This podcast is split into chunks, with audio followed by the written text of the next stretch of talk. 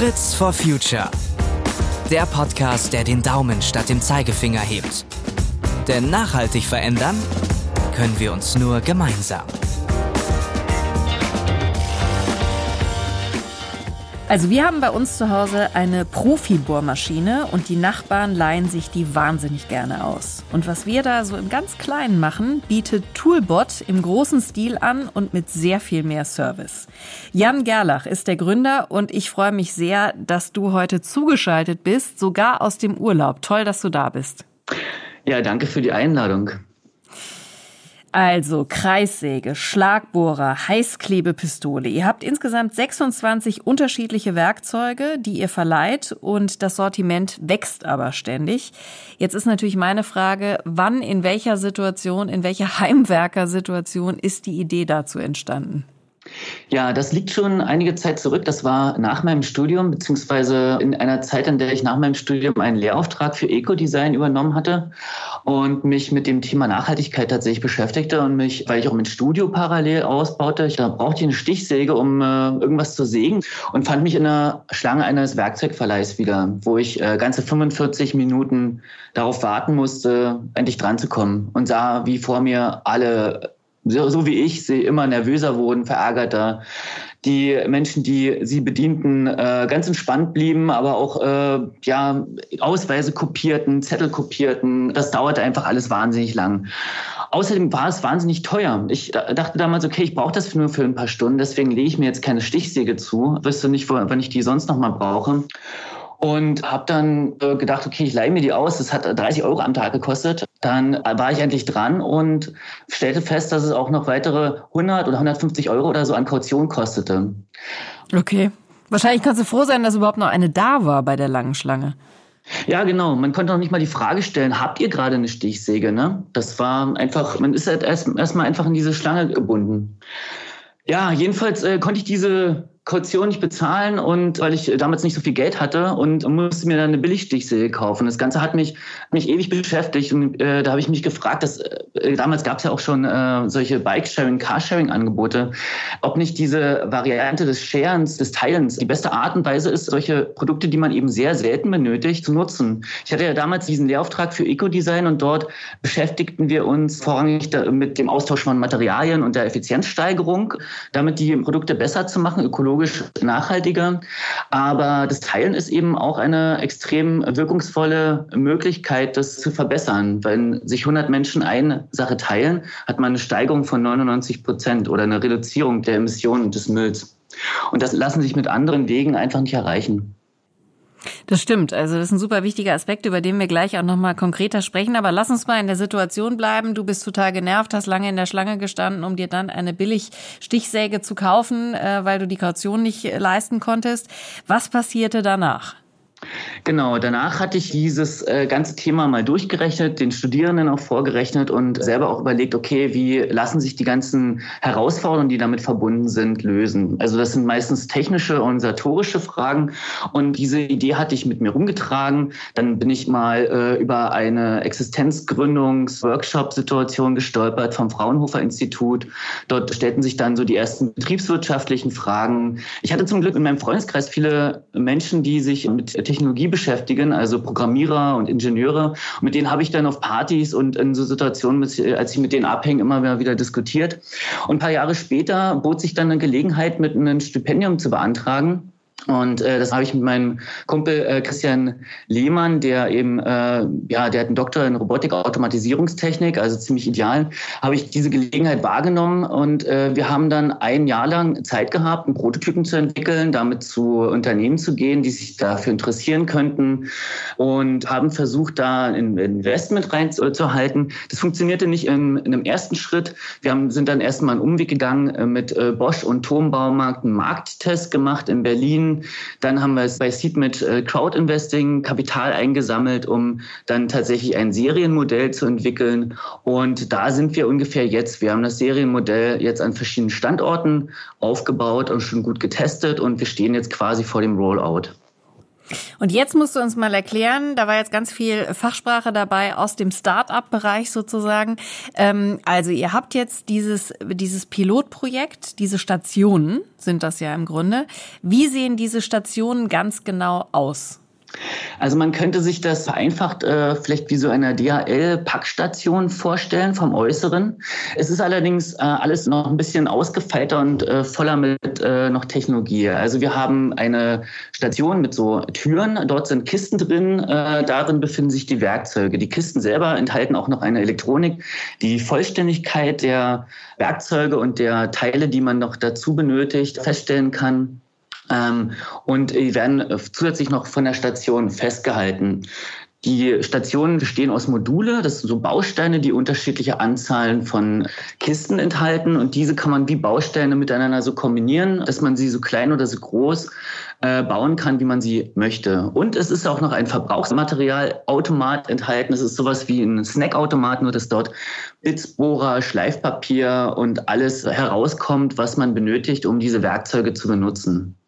Und das findet man dann eben auf der Straße, aktuell auch in Spätkäufen und kann dann vom Nutzer über das Smartphone bedient werden. Genau, also Spätkäufe zur Erklärung für alle, die nicht in Berlin sind. Spätis, das äh, sind woanders, ist das äh, die Trinkhalle oder der Kiosk oder was auch immer. Aber ganz grundsätzlich wollt ihr, glaube ich, jetzt in der Zukunft auch mehr in Außenbereichen von großen Gebäuden stehen, dass es eben auch zu jedem Zeitpunkt wirklich zugänglich ist, richtig? Richtig. Die Spätis waren ein perfekter Start für uns, weil es relativ schnell und einfach ging, dort Automaten aufzustellen, dort auch schon mal so eine Grundsicherheit bestand. Aber eigentlich wollen wir damit auf die Straße, dort, wo die Menschen auch 24 Stunden am Tag sie erreichen können, dort, wo wir auch nicht so viel Miete zahlen müssen und ähm, wo auch viel Platz ist, wo wir diesen Automaten praktisch auch ständig erweitern können, um das Werkzeugangebot zu vergrößern. Mhm. Und ich mache das dann alles als Kundin oder Kunde über die App oder wie funktioniert das genau, wenn ich jetzt plötzlich beschließe, ich brauche einen Schlagbohrer, weil ich was aufhängen will? Das Ganze funktioniert über die Internetseite toolbot.de. Wir haben uns gegen eine App entschieden, weil wir die Internetseite sehr viel schneller warten können und weil sie unabhängig von Betriebssystemen ist. Man kann sich dort einfach registrieren mit, einem, mit einer Telefonnummer, einem Zahlungsmittel und dann kann man auch schon Werkzeug auswählen. Äh, das kann man dann eine Stunde kostenlos reservieren. Die Zeit hat man dann, um zum Automaten zu gelangen. Und dort geht man dann einfach im Menü äh, auf Abholung starten, tippt noch einen dreistelligen Code ein, den brauchen wir, damit wir auch wirklich wissen, dass jemand äh, tatsächlich vor dem Automat steht und nicht von zu Hause aus aus Versehen so ein Werkzeug freigibt, dass sich dann jemand anderes mitnehmen kann. Ja, und dann hat man schon das Werkzeug in der Hand, ohne Kaution, aber mit einer Versicherung gegen Schäden und ohne, dass man wissen muss, wie lange man das Werkzeug benutzen will. Denn wer schon mal in Heimweckersituation war, weiß, das äh, dauert meistens eigentlich immer länger, als man sich das vorstellt. Und ist meistens auch mit viel Streiterei verbunden. Auch das nimmt Zeit in Anspruch. Ja, genau. Man muss hier noch streiten darüber, dass das gerade nicht so gut funktioniert. Aber okay, also das ist wirklich bedarfsgerecht sozusagen dann nachher abgerechnet, solange wie ich es brauche. Und wenn ich es dann wieder zurückbringe zu der Box äh, und es da wieder zurückgebe, habe ich das vorhin richtig verstanden, dass äh, die Box dann auch direkt registriert, ob alle Teile, die dazugehören, wieder mit drin sind? Ganz genau. Also die Verleihstation kann selbst erfassen, ist alles da. Und wenn das der Fall ist, dann braucht zwischendurch niemand mehr vorbeigehen und das Werkzeug wird direkt wieder freigegeben für den nächsten Nutzer. Das heißt, wir haben darüber Personalkosten gespart, was wir eben an den Kunden als günstigen Preis weitergeben können. Und das, äh, die Verfügbarkeit des Werkzeugs erhöht sich natürlich. Und damit können wir auch effizient und kostengünstig Werkzeuge für auch mal nur ein paar Stunden ausleihen. Hm. Was habt ihr denn für eine Zielgruppe? Was sind das für Menschen, die bei euch Werkzeuge ausleihen? Also wir haben das so in drei äh, Zielgruppen so im Groben unterschieden. Das sind einerseits die Beginner, das sind Menschen, die selten oder nie Werkzeuge genutzt haben. Ähm, heutzutage aus zwei Richtungen. Einerseits werden Menschen in die Situation gezwungen, weil Handwerksleistungen immer schwieriger zu bekommen sind und auch teuer sind. Auch äh, wenn das Geld eben keine Rolle spielt, einfach auch ähm, gerade für Kleinarbeiten im Haushalt einfach äh, ganz schwierig, überhaupt jemanden zu finden. Und an der anderen Seite her werden viele Menschen sehen sich auch mal nach, danach, äh, was Handfestes zu machen, wenn sie ihr sonstiges Leben eigentlich fast immer nur am Computer verbringen. Und denen wollen wir hier eben mit Toolbot eine sehr niedrige Zugangsschwelle bieten, auch die Unsicherheit nehmen und das Wissen geben. Wir haben so in, äh, ganz kurze, knappe äh, Videotutorials gedreht, die existieren gerade noch so als Skizzen, aber wir wollen das in Zukunft noch viel weiterführen.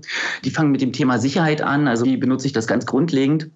Und ja, die finden bei uns vor allem auch äh, sehr sichere Werkzeuge, weil was viele nicht äh, wissen, ist, äh, dass äh, Profi-Werkzeuge eben auch sehr viel sicherer sind als äh, Billigwerkzeuge. Die beinhalten meistens so Sicherheitsmechanismen, die einen, äh, die den Anwender schützen, entweder vor Vibration oder davor, sich zu verletzen. Zweite Zielgruppe sind eben die durchschnittlichen User, wir nennen sie Amateure, die das nicht beruflich machen, aber in ihrer Freizeit. Die haben schon mal ein paar Werkzeuge, aber die können durch Toolboard eben ganz flexibel ihre Werkzeuge einfach ergänzen durch welche, die sie eben gerade nicht haben. Und finden bei uns eben gute Qualität zum geringen Preis und eben eine, äh, eine riesige Auswahl an Werkzeugen. Jedenfalls in Zukunft wird die immer größer sein. Und die dritte Zielgruppe, die spielen wir jetzt aktuell noch nicht so richtig an. Das sind äh, die Profis, das sind äh, eben Handwerksunternehmen. Diese haben natürlich die Werkzeuge, die sie täglich brauchen. Aber gerade im Profibereich gibt es Werkzeuge, die für ganz spezielle Einsatzzwecke gemacht sind und das selbst von Profis sich nicht lohnen zu kaufen. In dem Moment, wo wir unser Werkzeugangebot noch deutlich vergrößern, werden wir praktisch auch für Handwerker bestimmte Werkzeuge anbieten können, die sich noch nicht richtig lohnen, sich zuzulegen. Wir haben aktuell zum Beispiel eine Wärmebildkamera bei uns im Angebot. Die wird von Bauingenieuren, Architekten, aber auch von Handwerkern hin und wieder geliehen. Damit kann man einfach schauen, zum Beispiel, wo geht eine Fußbodenheiz lang, wo gibt es eine Undichtigkeit im Fenster. Das lohnt sich da nicht unbedingt, äh, auch für einen Profi, sich sowas zuzulegen. Und diese Zielgruppe ist besonders interessant, weil sie eben die Werkzeuge dann immer braucht, wenn die anderen beiden Zielgruppen sie nicht benötigt, wenn äh, die eben ihrer Lohnarbeit so nachgehen. Und das sorgt für eine äh, höhere Auslastung, ohne dass es die Verfügbarkeit der Werkzeuge reduziert. Stimmt, ja. Da hätte ich jetzt gar nicht so, äh, wäre ich gar nicht direkt drauf gekommen, aber ist natürlich total logisch. Ähm, und damit sind wir auch bei dem wichtigen Punkt. Du hast das vorhin schon mal kurz angedeutet. Ihr habt ja untersuchen lassen, welchen Einfluss eure Stationen auf die Umwelt haben und seid zu einem wirklich beeindruckenden Ergebnis gekommen, nämlich dass jede Station 715 Tonnen CO2 einspart. Von welchem Zeitraum sprechen wir da? Also wie ist diese Zahl entstanden? Kannst du das nochmal erläutern? Ja, gerne. Das ist ein, ähm, ja, ein bisschen komplexere Berechnung. Also wir haben jetzt hier Modellierung vorgenommen anhand einer Station, wie wir sie erstmal so oft in unseren Renderings darstellen. Ich hatte es ja vorhin schon erwähnt, unsere Stationen können klein und groß sein. Die können zehn Werkzeuge beinhalten, die könnten aber auch 500. Wir haben also eine Station mit 50 Werkzeugen genommen, haben äh, die theoretische Verfügbarkeit dieser Werkzeuge genommen. Das sind eben 24 Stunden, 365 Tage. Dann unsere anvisierte Auslastung. Das sind so 25 Prozent äh, anhand unseres Businessmodells. Also dort, wo wir sagen, da können wir in dem Rahmen können wir die Station so betreiben, dass wir da Gewinne machen, dass sie aber auch eine ausreichende Verfügbarkeit der Werkzeuge gewährleistet. Also dass eigentlich immer jemand äh, etwas bekommt, wenn er es braucht. Und dann haben wir aus, unserer, aus unserem Markttest, äh, den wir in Berlin durchgeführt haben, die durchschnittliche Nutzungszeit genommen. Das waren sechs Stunden etwa und haben äh, angenommen, okay, so eine Art Basisnutzer, der holt sich einmal im, im, Jahr ein Werkzeug bei uns und kauft sich stattdessen kein eigenes. Jemand, der etwas intensiver nutzt, äh, würde sich vielleicht zweimal äh, ein Werkzeug holen, würde dann aber ähm, weiß ich, eben sich vielleicht auch eben zwei Werkzeuge stattdessen nicht kaufen. Also das ist natürlich die Annahme, ne? Die unsere Nutzer kaufen dann eben weniger Billigwerkzeuge. Wir haben dann so ein Werkzeug äh, als Beispiel herangezogen, für das wir Zahlen finden konnten äh, aus einer LCA-Analyse, Lifecycle Assessment nennt man das. Da wird untersucht, wie viel ähm, Auswirkungen ähm, die Produktion eines Geräts auf die Umwelt hat. Und das sind so etwa, glaube ich, um die 50 Kilo CO2 gewesen bei einem Akkuschrauber. Jetzt gibt es natürlich Geräte, die sind sehr viel schwerer, also würden in der Produktion sehr viel mehr CO2 verursachen. Aber es gibt bestimmt auch welche, die leichter sind. Wir haben zum Beispiel auch kabelgebundene Geräte, manche bei uns. Aber das so als Durchschnitt. Und anhand dieser Eckpunkte haben wir das dann hochgerechnet und gesagt, okay, wir haben hier eine Anzahl von Betriebsstunden unter der Auslastung der Station und haben dann so und so viele Nutzer, die sich so und so viele Werkzeuge nicht gekauft haben, damit bedient. Also auf welchen Zeitraum sich das bezieht, das ist wiederum ein bisschen schwierig zu beantworten. Ähm, das müsste man sagen, ist so ungefähr vielleicht die Zeit eines Werkzeugs, das im Besitz äh, eines Nutzers bleibt Ähm, aber das ist sehr, sehr schwer zu beantworten. Das kann eigentlich keiner so genau. So eine Bohrmaschine wird im Leben nur 13 Minuten genutzt, aber liegt vielleicht 13 Jahre im Regal rum. Ne? Das ist äh, schwierig. Wahnsinn, ne? wenn man sich das mal vor Augen führt. Ja, Irre. Das ist äh, sehr, sehr unterschiedlich. Äh, manche kriegen, eine, kriegen so ein Gerät einfach geschenkt, liegt, liegt dann ewig rum, dann wird es aber vielleicht mal wieder ein paar Stunden benutzt. Sehr, sehr unterschiedlich. Aber äh, gerade da ist es halt sehr effizient anzusetzen. Dort bei Geräten, die sehr viel in der Produktion benötigen, aber dann eben sehr, sehr selten benutzt werden. Sehr hohe Kapitalverbindung im Verhältnis zu sehr geringer Nutzungszeit. Wie funktioniert das denn eigentlich auf eurer Seite? Also habt ihr bei dem Hersteller die Geräte, die Werkzeuge gemietet oder kauft ihr die alle? Wie funktioniert das? Die meisten Werkzeuge leasen wir selber beim Hersteller Hilti. Die äh, haben sich eben auch darauf konzentriert oder ähm, fokussiert, diese Werkzeuge hauptsächlich zu verleasen. Das Gute daran ist, sie reparieren die Geräte auch immer wieder. Die Werkzeuge sind nicht nur sehr robust und von der vom Performance her sehr hochwertig, sondern die sind auch so gebaut, dass sie halt jederzeit wieder repariert werden. Wenn wir die selber von Hilti leihen, kommen die manchmal halt so an und man sieht ihnen schon an, dass sie so ein halbes Leben hinter sich haben. Aber die funktionieren auch einwandfrei. Und damit können wir aber auch die Versicherung sozusagen gegen Schäden am Werkzeug an den Kunden weitergeben und müssen deswegen ihm auch keine Kaution abknüpfen. Ja, das ist äh, wirklich sehr komfortabel, muss man sagen. Ähm, beim Vorgespräch, das war ganz lustig, haben wir ja mitbekommen, wie bei dir auch die äh, Service-Hotline geklingelt hat, äh, wo du auch selber dann rangegangen bist. Und was sind das so für Anrufe, die da ankommen? Wo hakt's manchmal? Was musst du da bearbeiten? Ja, ja, das sind manchmal technische Probleme. Gerade zu Beginn äh, der Einführung unseres, unseres Toolbots, da sind sehr viele technische Schwierigkeiten aufgetreten, die wir natürlich dann irgendwie schnell behoben haben, beziehungsweise aus denen wir auch äh, natürlich lernen wollten, die, das ganze System zu verbessern, weil vieles funktioniert super im Labor, aber dann halt auch äh, im, im echten Leben halt dann doch nicht so gut mit, äh, mit den Nutzern, die sich dann eben halt nicht so richtig zurechtfinden und und und. Es sind aber auch Fragen zum Umgang zum äh, Werkzeug, wie was benutze ich wofür oder auch wie äh, ich äh, ja wie ich das Ganze benutze. Aber daraus lernen wir eben halt auch sehr gut, das Ganze immer besser zu machen. Ist schon manchmal auch ganz lustig, wo es einen halt erwischt, wie man äh, ja keine Ahnung manchmal im Schwimmen beim Schwimmen in der Spree oder beim Wandern in den Bergen oder auf einer Party. Wir sind eben ein ganz kleines Team und äh, wollen eben aber auch so, wie wir unsere Werkzeuge 24 Stunden am Tag anbieten, aber auch immer erreichbar sein. Und das erwischt einen dann schon manchmal ganz komisch. Was war die verrückteste Situation, in der du erwischt wurdest? Ja, tatsächlich wahrscheinlich beim Schwimmen ist besonders merkwürdig. Das Handy am, am Ufer gehabt und dann klingelt es noch im Wasser, äh, praktisch im Wasser, schnell Hand abgetrocknet und rangegangen und dann erklärt man irgendjemand, wie man irgendwelche Werkzeuge ungefähr benutzt. Was sich auch immer wieder wiederholt, ist, äh, dass in Berlin Menschen ihre Fahrradschlösser irgendwie aufflexen wollen und dann ganz irritiert sind, auch sich äh, wie halb Kriminelle fühlen ja. in der Voraussicht, sie vielleicht dabei erwischt werden könnten und sich dann auch mal äh, ganz unsicher fühlen fühlen. Ja, wenn du aber den Schlüssel verloren hast, kommt es manchmal dazu. Das kenne ich aus persönlicher Erfahrung.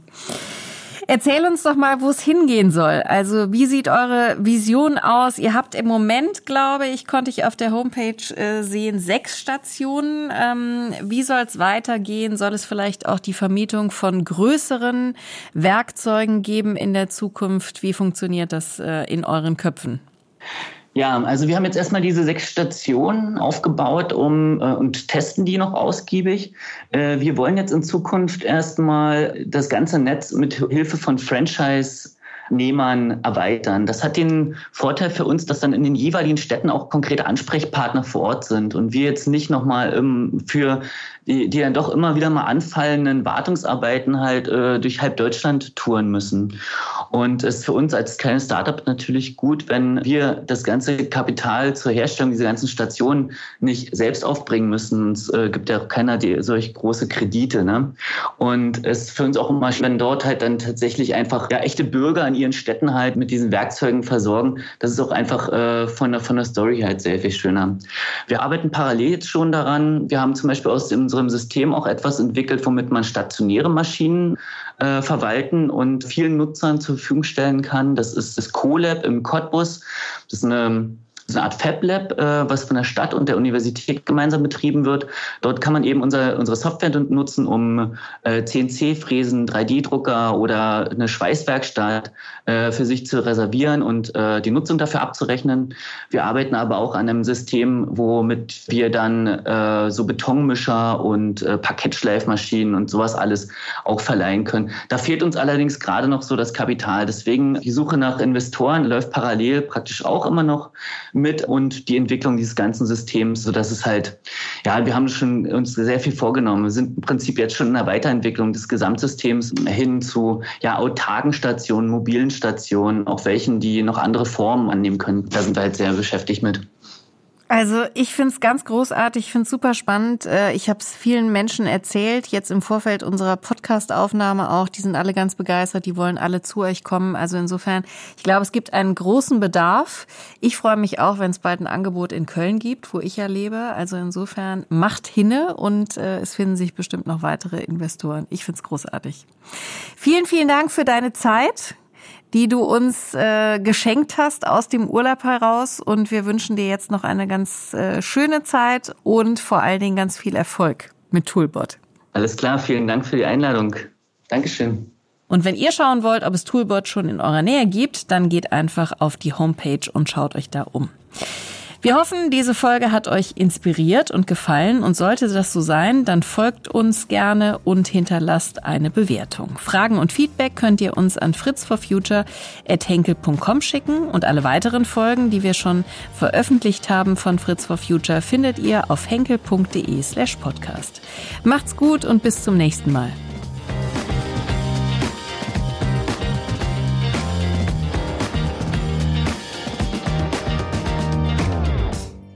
Fritz for Future. Der Podcast, der den Daumen statt dem Zeigefinger hebt. Denn nachhaltig verändern können wir uns nur gemeinsam.